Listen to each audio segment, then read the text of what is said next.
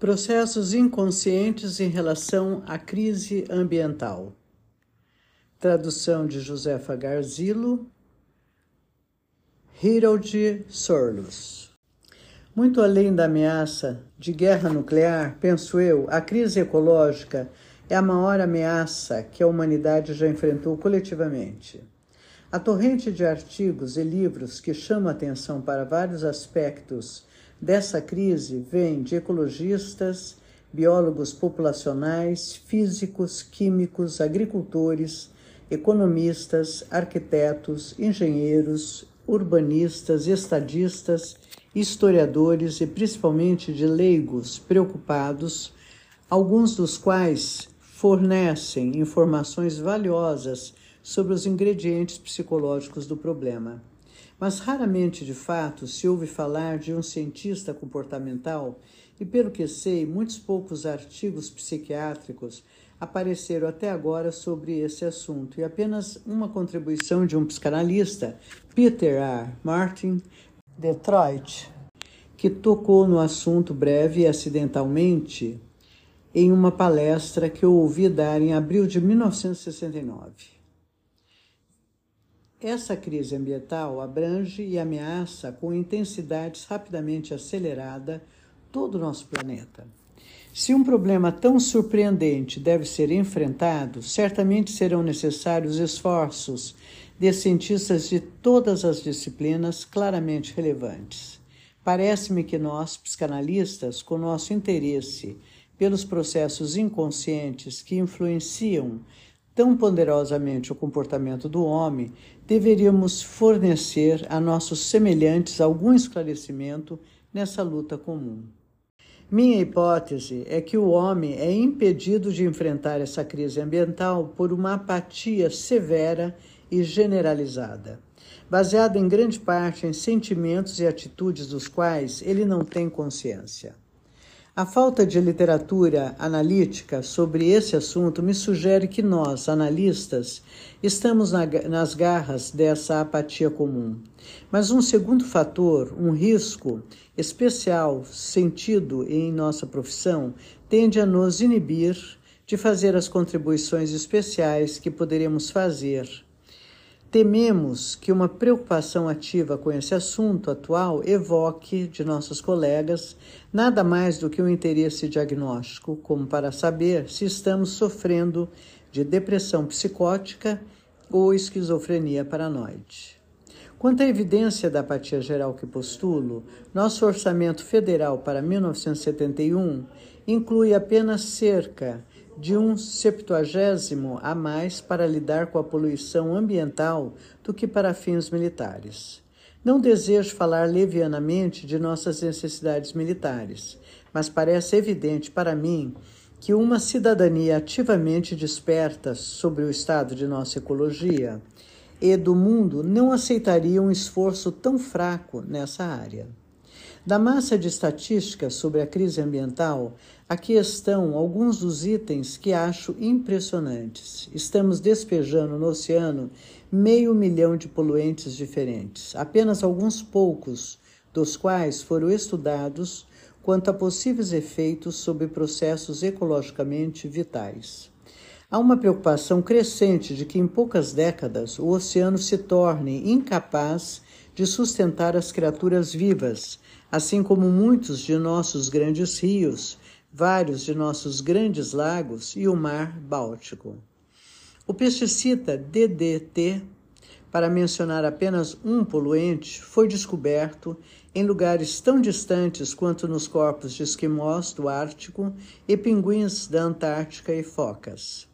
Em menos de duas décadas após sua introdução, os pesticidas sintéticos foram tão completamente distribuídos por todo o mundo animado e inanimado que ocorre virtualmente em todos os lugares. 70% ou mais da produção total de oxigênio do nosso planeta pela fotossíntese ocorre no oceano e é amplamente produzido por diatomáceas. Estudos recentes mostraram que o DDT que permeia todas as coisas no oceano, impede a produção de oxigênios pelas diatomáceas. Quanto aos rejeitos radioativos dos reatores atômicos, já somos herdeiros de cerca de 80 milhões de galões, armazenados em parques de tanques. Esses tanques terão que ser guardados por 600 a mil anos. Vários tanques de armazenamento já vazaram milhares de galões do solo e um único galão é suficiente para envenenar o abastecimento de água de uma cidade. David Lilienthal, o primeiro presidente da Comissão de Energia Atômica, declarou: Humanidade, inclusive eu, a proliferação precipitada de usinas atômicas tornou-se uma das nuvens mais feias que pairam sobre a América. A superpopulação acelerada da Terra é um fator de importância transcendental. Estima-se que em 6 mil a.C. havia 5 milhões de pessoas na Terra e que levou cerca de um milhão de anos para a população dobrar de 212 para 5 milhões. A partir de então, a duplicação ocorreu a cada mil anos para um total de 500 milhões, ou seja, meio milhão, por volta de 1650. Então, a população dobrou em apenas 200 anos para 1 bilhão em 1850. A próxima duplicação levou apenas 80 anos, para 2 bilhões em 1930. O tempo de duplicação atualmente é de cerca de 37 anos.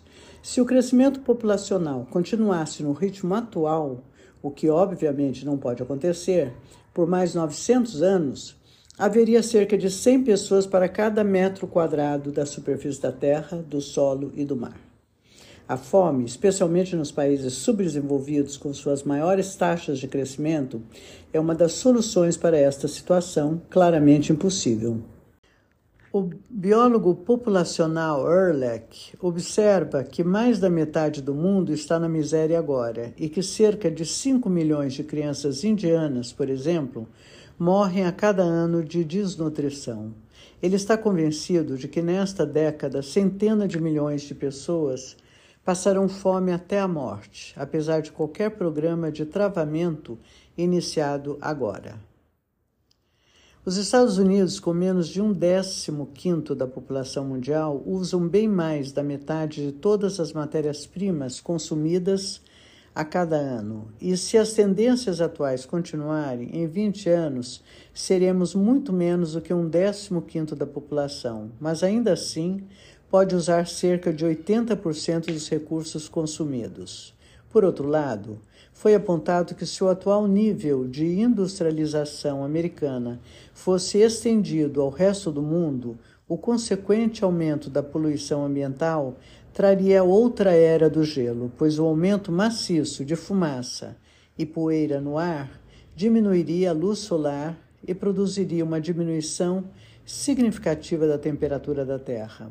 Um perigo ainda maior seria o esgotamento do suprimento mundial de oxigênio causado pelo aumento do envenenamento químico dos oceanos.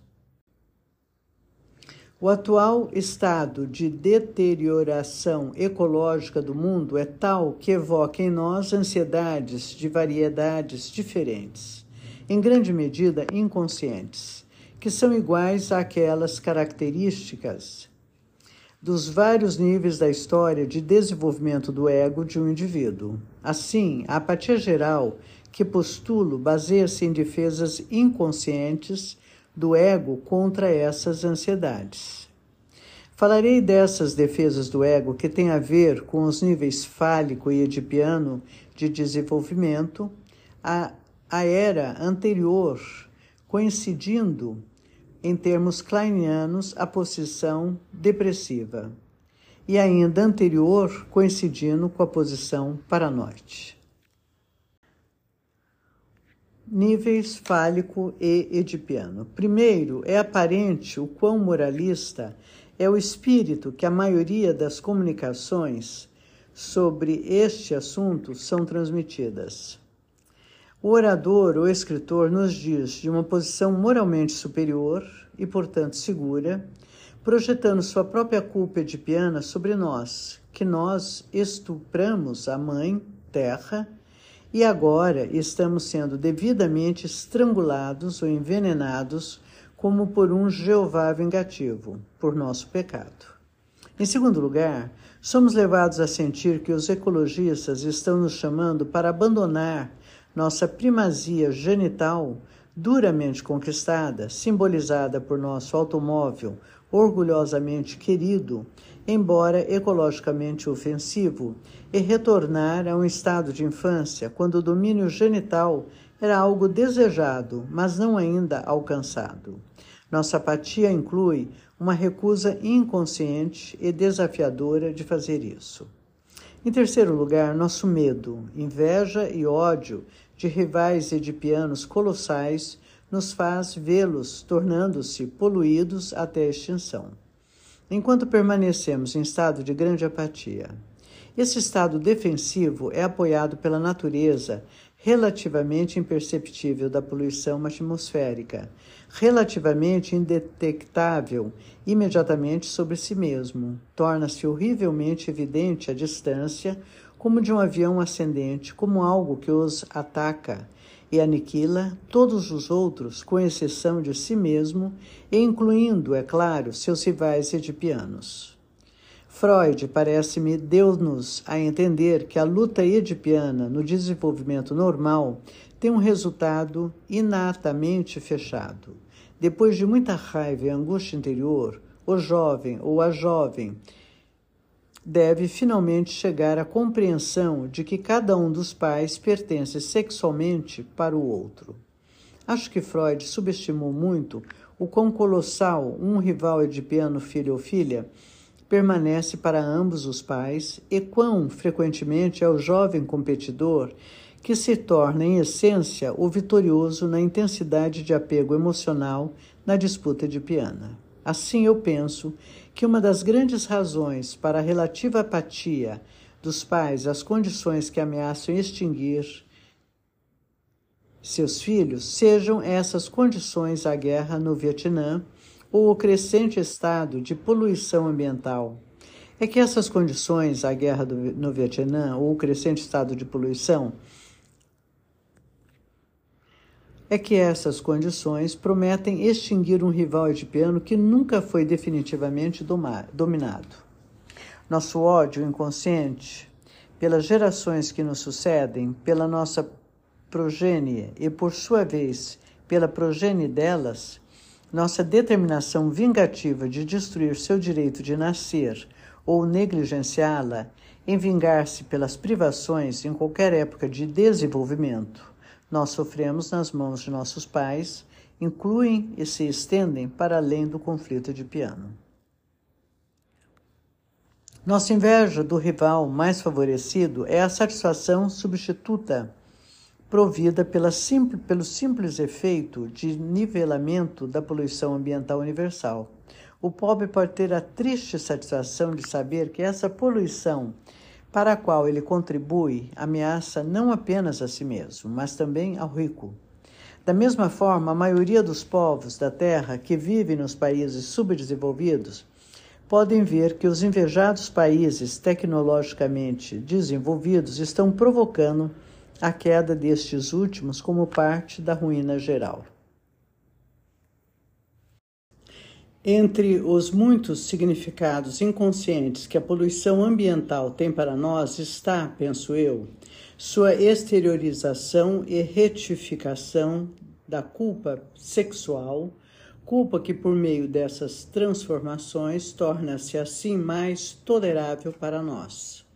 O dicionário psiquiátrico dá apenas esse significado de poluição, a descarga de sêmen e fluido seminal na ausência de relação sexual. O termo é frequentemente usado como sinônimo de emissão noturna. Eu suponho que o mais arcaico, os aspectos de nosso superego semelhantes a Jeová, nos aterrorize, tanto que nos tornam incapazes de distinguir entre o envelhecimento imperceptível e inexorável de nosso corpo, por um lado, e por outro, a poluição cada vez mais penetrante do ideal de ego moralmente puro de nossa juventude ao longo dos anos da nossa maioridade e velhice.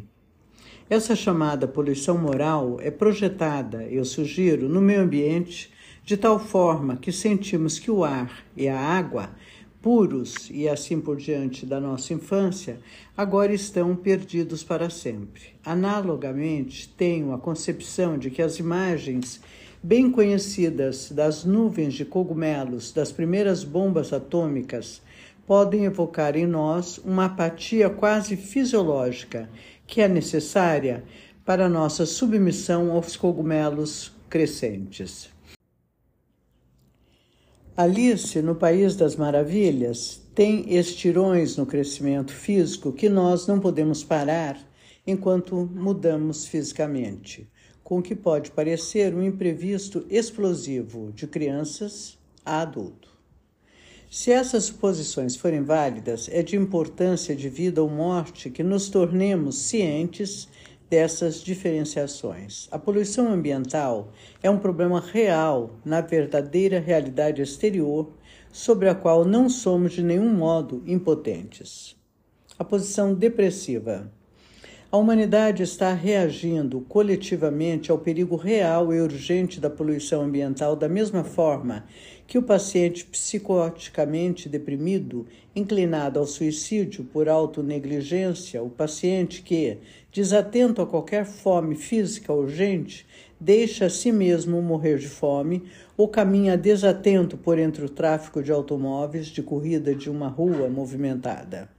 Um dia, recentemente, enquanto dirigia no anel viário de Washington, observando o costume geral de viajar alguns quilômetros acima do limite da velocidade, de repente me dei conta de que estava essencialmente com pressa para sair dele, para acabar com sua aglomeração mortalmente ameaçadora, sombria e solitária.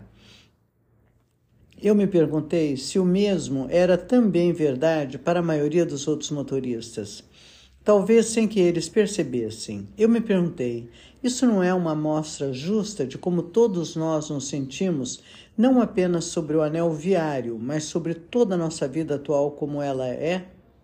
Não seria a apatia geral diante da poluição uma afirmação de que há algo tão insatisfatório na qualidade da vida humana que reagimos essencialmente como se as nossas vidas não valessem a lutar para salvá-las? Poucos minutos atrás eu estava sugerindo que o fato da poluição ambiental tende a impedir que a pessoa tome consciência da profundidade da depressão emocional dentro de si. Em vez de se sentir isolado na depressão emocional, sente-se um com todos os demais em um mundo realisticamente condenado. A poluição serve não apenas para impedir o futuro da progênie, que inconscientemente odiamos e invejamos, mas também para obscurecer um passado do qual inconscientemente resistimos em lembrar com clareza pungente. Igualamos o mundo idealizado da nossa infância irremediavelmente perdida a um ambiente não poluído. Nós tendemos erroneamente a supor que nada pode ser feito sobre a poluição do ambiente atual por causa de nosso desespero mais profundo ao saber que não podemos recuperar o mundo de nossa infância e ao sentir, aliás, que estamos idealizando retrospectivamente os ambientes desprovidos e dolorosos dele. A poluição serve para manter uma ilusão em nós de que uma infância ideal, intocada, ainda está lá. Ainda pode ser obtida se pudéssemos nos mexer e limpar o que estraga e obscurece sua pureza. Nesse sentido, os poluentes representam inconscientemente resquícios do passado aos quais estamos apegados distorções de transferência que permeiam nosso ambiente atual, protegendo-nos de sentir a pungência das perdas passadas, mas, ao mesmo tempo, impedindo-nos de viver em plena realidade atual. Podemos sentir não que perdemos o mundo de nossa infância, mas que onipotentemente o estragamos e estamos escolhendo continuar cada vez mais a estragá-lo, poluindo-o na vida urbana atual, não existe o tecido coeso das relações interpessoais, perdurando por décadas o que permitiria enfrentar e aceitar as perdas inerentes à vida humana. As perdas envolvidas no crescer e no crescimento e afastamento dos próprios filhos, o envelhecimento e a morte dos pais, o conhecimento de envelhecimento e morte inevitáveis do cônjuge e de si próprio. Um mundo superpovoado e dominado pela tecnologia trouxe consigo uma capacidade tão reduzida em nós de lidar com as perdas que uma vida deve trazer para ser uma vida verdadeiramente humana que nos tornamos cada vez mais atraídos a poluir nosso planeta o suficiente para garantir que teremos essencialmente nada a perder em nossa eventual morte. A posição paranoide. Numa monografia em 1960, eu discuti a unidade subjetiva do bebê com o ambiente não humano. As múltiplas funções que esse ambiente cumpre em vários estágios do desenvolvimento normal do ego e as distorções que se encontram a esse respeito nas histórias e no funcionamento atual do ego de pacientes esquizofrênicos. Em 1961, eu descrevi a esquizofrenia como servindo para proteger o indivíduo aflito do reconhecimento da inevitabilidade da morte. Por vários anos, passei um longo dia cada mês trabalhando como consultor no Instituto Psiquiátrico do Estado de Nova York, na cidade de New York, uma noite cerca de um ano atrás, quando voltava de táxi pela ponte a caminho de LaGuardia para pegar o avião de volta a Washington, fui tomado por uma vontade de pular do táxi e me jogar da ponte. Esses impulsos não são estranhos para mim, que desde a infância sofro de fobia de altura. Mas o impulso desta vez foi particularmente poderoso, e o determinante que pude vislumbrar dessa vez, desse sintoma tenaz e multi, arraigado foi particularmente memorável, humilhante e útil para mim. Senti que tinha que me destruir porque simplesmente não conseguia enfrentar o retorno à minha vida normal em Washington. E a razão pela qual achei intolerável enfrentar era que eu me sentia tão vergonhosa e desesperadamente incapaz de simplesmente enfrentar a existência fora da minha vida, o envelhecer e morrer a coisa mais comum e cotidiana, assim diziam meus pensamentos em pânico, que quase todas as pessoas fazem, todas, isto é, com exceção daqueles que cometem suicídio ou se refugiam em psicose crônica. Por mais singular que a minha própria história de vida individual deva ser o padrão de determinantes que dão origem ao meu desejo onipotente particular de destruir minha vida, em vez de me render à eventual perda dela ao viver, envelhecer e morrer, insisto que meu desejo não é inteiramente relevante para que o transparece em meus semelhantes em geral. Eu estou convencido de que cada um de nós, à sua maneira particular, deve lidar com alguma reação irracionavelmente onipotente à perda inevitável. Eu postulo que uma relação ecologicamente saudável com nosso ambiente não humano é essencial para o desenvolvimento e manutenção de nosso senso de ser humano e que tal relação tornou-se tão minado, interrompido e distorcido, concomitante com a deteriorização ecológica, que é extremamente difícil para nós integrar as experiências de sentimento, incluindo as perdas, inescapáveis para qualquer vida humana plena. Nas últimas décadas, nós deixamos de viver em um mundo exterior no qual as obras vivas da natureza predominavam ou estavam próximas para viver em um ambiente dominado por uma tecnologia que é maravilhosamente poderosa e ainda assim morta, inanimada. Sugiro que no processo nós deixamos de ser subjetivamente diferenciados e em parentesco significativo com o mundo exterior para achar esse mundo dominado pela tecnologia tão estranho, tão complexo, tão incrível e tão avassalador que fomos capazes de lidar com ele apenas regredindo em nossa experiência inconsciente dele, em grande parte a um estado degradado de indiferenciação dele. Isto é, eu sugiro que essa realidade externa é psicologicamente tão parte de nós quanto seus resíduos venenosos são parte de nosso eu físico.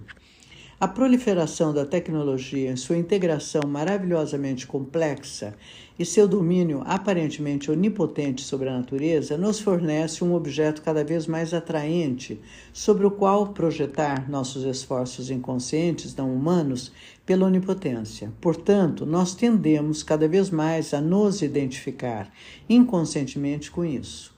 Concomitantemente, o mais simplesmente humano, os componentes de nós mesmos baseados na natureza animal, tornam-se cada vez mais empobrecidos devido a fatores como a superpopulação, a turbulência impessoal e motivada de viver em uma sociedade dominada pela tecnologia, a ênfase no consumo de produtos materiais e assim por diante, cada vez menos capazes de integrar nossos componentes não humanos, de forma mais abrangente, tornamos-nos cada vez mais incapazes de experimentar conscientemente como um conflito emocional interno a guerra entre os aspectos humano e não humano, autista baseado na onipotência de nosso eu.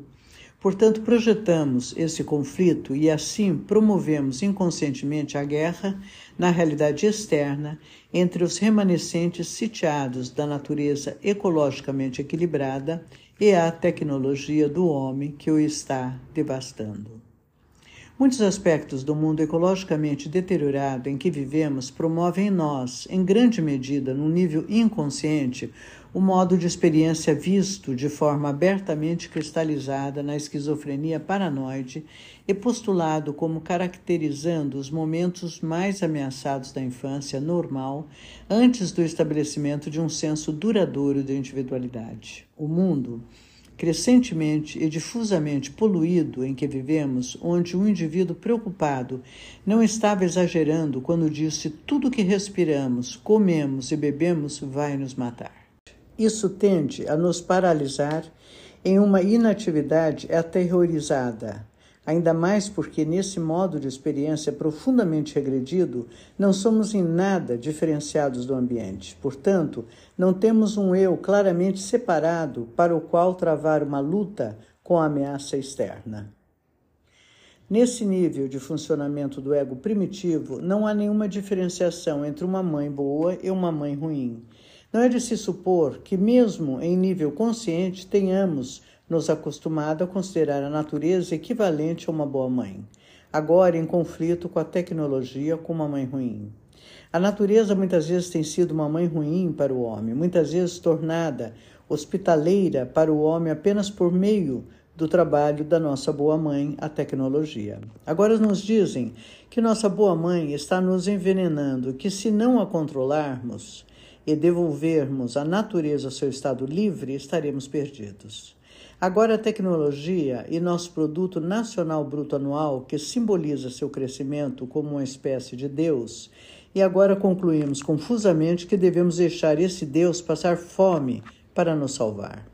Um aspecto importante dessa ameaça paranoica realista reside em nosso suspense sempre presente, embora flutue da consciência para a inconsciência, para que não morramos todos em questão de horas ou até menos devido a uma guerra nuclear não declarada. Como disse recentemente, recentemente James Heston, a bomba e o míssil deram ao presidente um poder sem precedentes na história das nações e desequilibraram o sistema federal americano do Congresso, pois a nação poderia ser destruída antes mesmo que o Congresso pudesse reunir para debater uma declaração de guerra.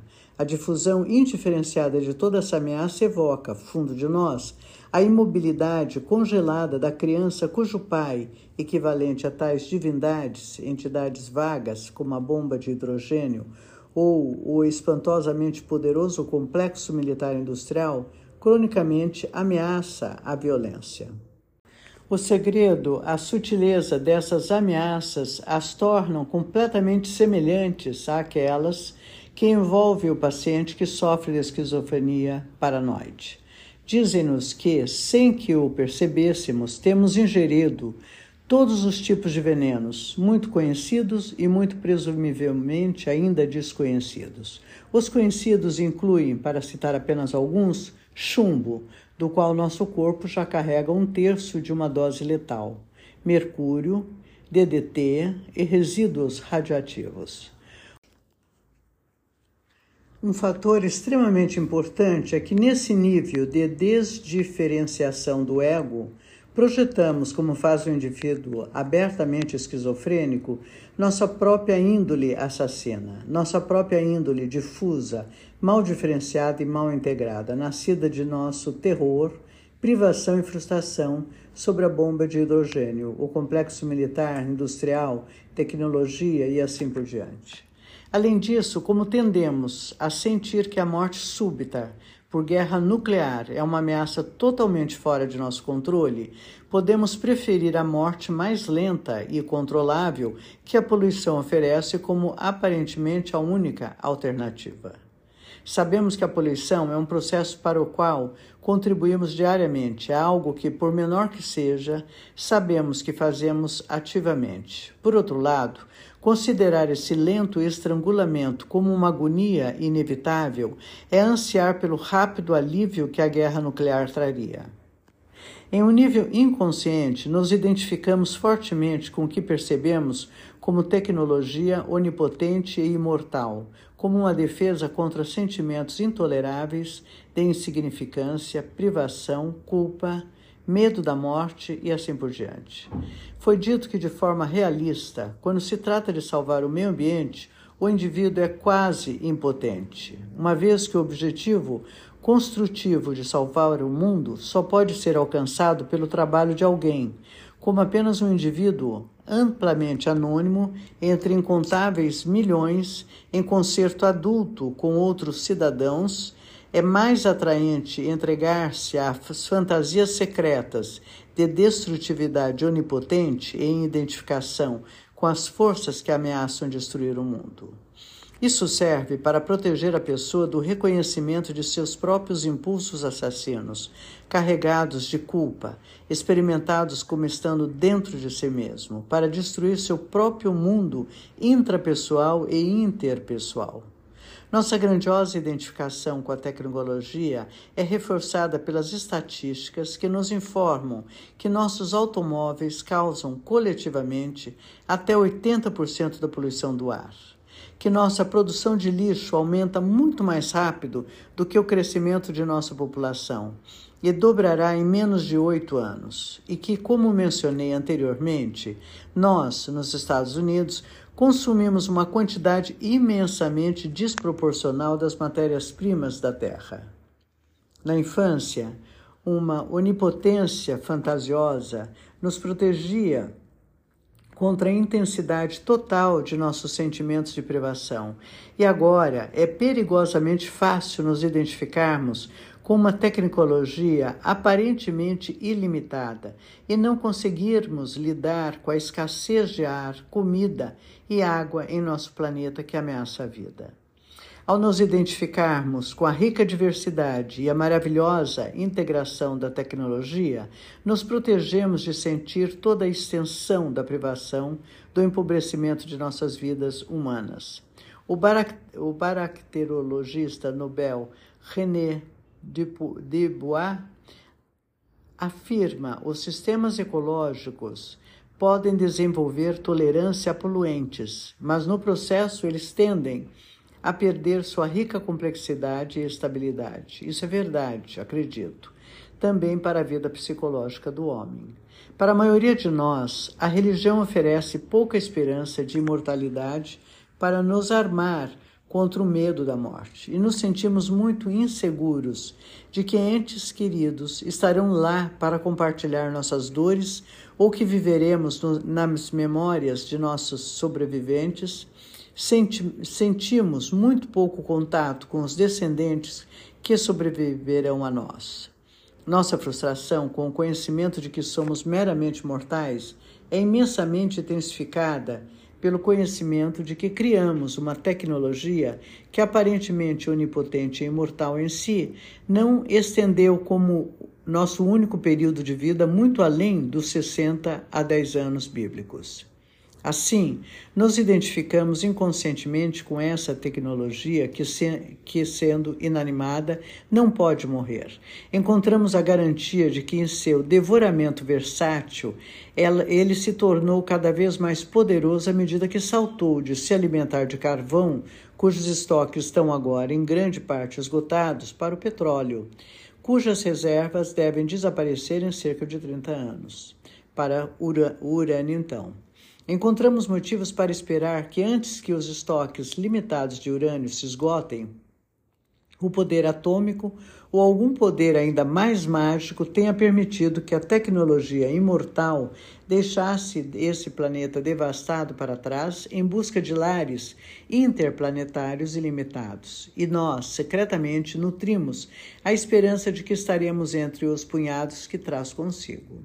Nesse reino ou fantasia onipotente de fato, a Mãe Terra equivale a toda a realidade, que é um empecilho e um obstáculo aos nossos anseios de onipotência irrestrita e queremos nos livrar dela. A onipotência não é, no entanto, algo pelo qual o homem anseia ambivalentemente. Em um artigo recente sobre minha análise de um homem que apresenta um transtorno de pensamento limítrofe, borderline, eu apresentei alguns exemplos dos dados que mostravam não apenas sua luta para pela realização de sua fantasia de onipotência, mas também seu medo de que isso fosse totalmente realizado e ele ser desqualificado, assim de compartilhar o amor humano. Pode não ser coincidência que nosso mundo hoje esteja ameaçado de extinção pela poluição ambiental, a qual somos tão notavelmente apáticos. Justamente quando parecemos estar prestes a quebrar tecnologicamente as correntes que sempre prenderam nossa raça a esse planeta de nossa origem. Embora ciente de que essa coincidência pode ser totalmente explicada apenas pelo atual estágio de desenvolvimento da tecnologia, suspeito que estremecemos coletivamente, temendo que nossas fantasias infantis onipotentes se tornem totalmente realizadas através do homem se tornar interplanetário e assim deixar de ser o homem como o conhecemos, inseparável da Terra. Suponho que somos fortemente atraídos para poluir nosso planeta de forma suicida, de modo a garantir nossa morte nele como homens, em vez de existir em outro lugar, como assim tendemos distorcidamente a supor deuses ou robôs, por exemplo. Projetamos sobre um mundo ecologicamente deterioradas as intensidades mais profundas de todos os nossos potenciais conflitos emocionais internos, incluindo, como mencionei anteriormente, o conflito entre os componentes subjetivamente humanos e subjetivamente não humanos de nós mesmos.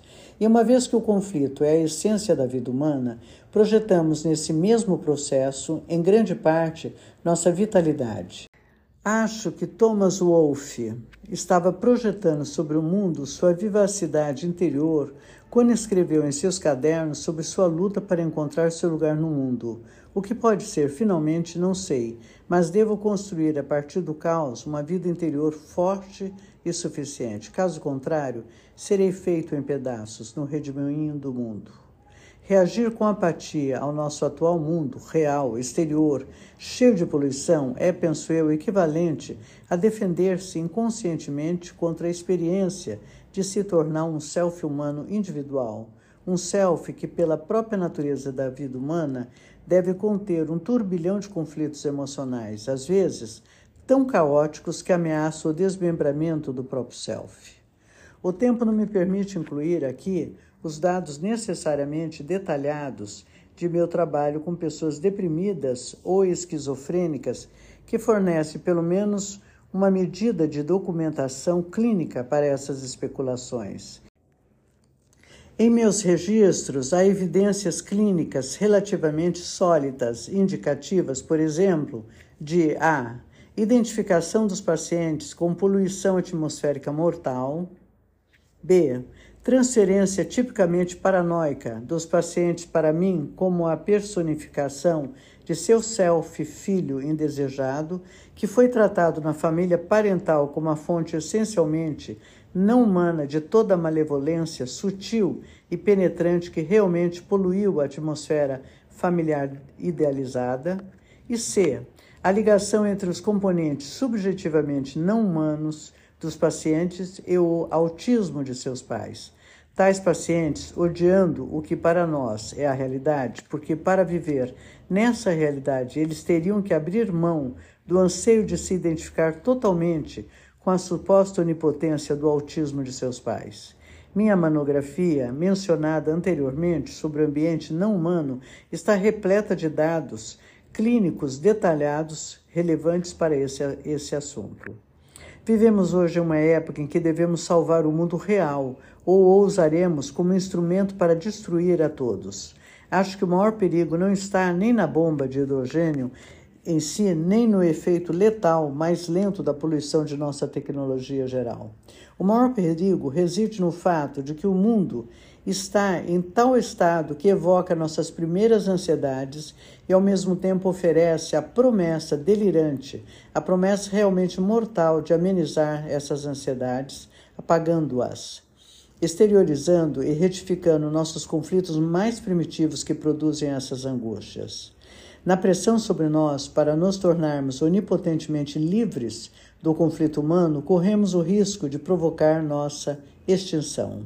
Se você encontrou alguma coisa apropriada entre minhas várias observações nesse primeiro esforço elementar, então fiz meu ponto inicial, ou seja, que nós, psicanalistas, devemos fazer alguma contribuição real, juntamente com nossos irmãos em outros campos da ciência, para atender à crise ecológica. Notas. Gay Baker, da Universidade de George Washington, em seu artigo ainda não publicado, Poluição Ambiental e Saúde Mental, que chegou às minhas mãos em 28 de agosto de 1970, depois que meu primeiro rascunho deste artigo foi escrito, inclui uma revisão completa da escassa literatura sobre esse assunto por cientistas comportamentais, incluindo psiquiatras não analíticos. Minha revisão da literatura psicanalítica dos últimos anos não fornece nenhum artigo sobre esse assunto, mas em abril de 1969 ouvi um psicanalista, Peter A. Martin, dar uma palestra informal posteriormente publicada em junho de 1970, intitulada The End of Our Mundo.